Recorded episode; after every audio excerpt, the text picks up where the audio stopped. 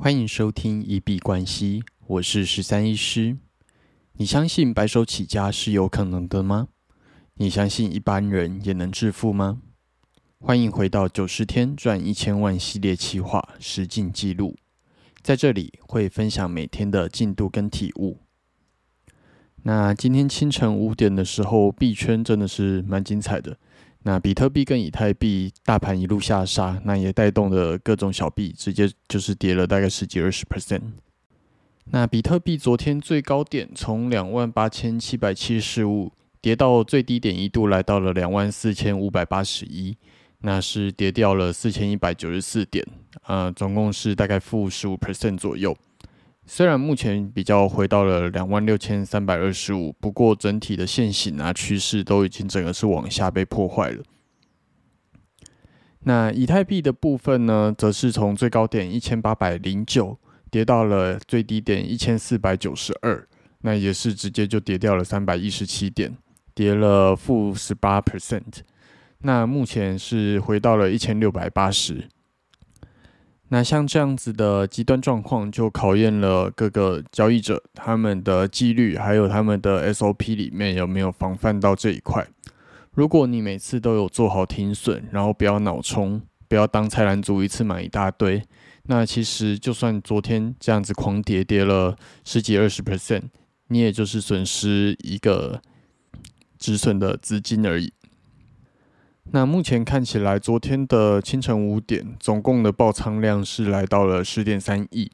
那昨天那一波，据说是从今年以来多头爆仓量最高的一次。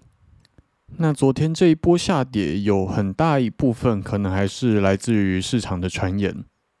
在币圈含水会结冻的马斯克呢？呃，据说他把 SpaceX。的，就是所有的加密货币都已经全部的出清了。那很多人可能是跟着 Elon Musk 的信仰去购买加密货币，所以就引发了非常大的就是一波恐慌了。那 SpaceX 如果真的把他们手上的加密货币给全部出清的话，那其实啊，如果他们买的成本大概是在三万，那就真的是就是一个认赔出售的状况了。那当然，在台湾也有一些人开玩笑，是最近很红的女神巴尼尼，她可能因为她进入了币圈，所以才导致了这一波的下跌。那不得不说，某些超自然力量可能真的是蛮准的。那在这里是不太好去做评论了。那无论是 Elon Musk 的抛售，还是 Love GG，还是巴尼尼进来币圈，大家还是维持好自己的交易策略才是最重要的。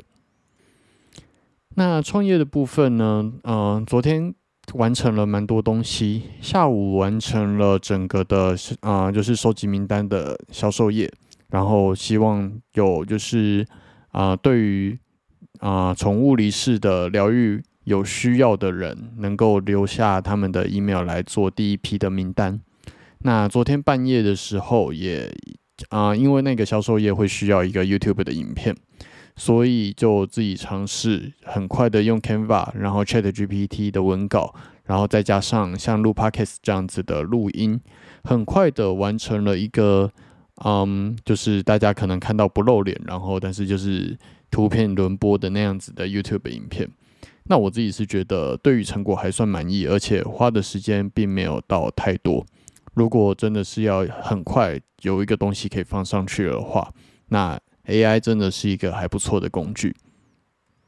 那这些成果也会放在就是今天啊 Parkes 的留言栏，大家可以去看一下成果。你如果有妥善的运用 AI 工具的话，那其实可以考虑像我昨天的方式。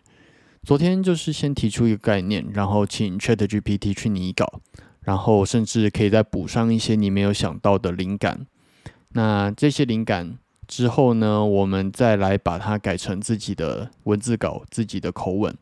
那其实我在网络上还有看到，甚至有一些人他在跟 Chat GPT 长期的相处之后，你还可以教育他，让他用你的口吻去讲话，那可能就会再更方便。然后 Canva 也是一个非常强大的工具。过去我一直都是把它拿来做一些宣传图片，但是后来发现它其实是可以拿来做影片的。